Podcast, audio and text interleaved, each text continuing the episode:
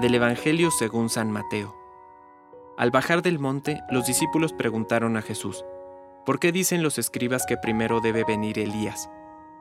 Él respondió, sí, Elías debe venir a poner en orden todas las cosas, pero les aseguro que Elías ya ha venido, y no lo han reconocido, sino que hicieron con él lo que quisieron, y también hará padecer al Hijo del Hombre. Los discípulos comprendieron entonces que Jesús se refería a Juan el Bautista. Palabra de Dios.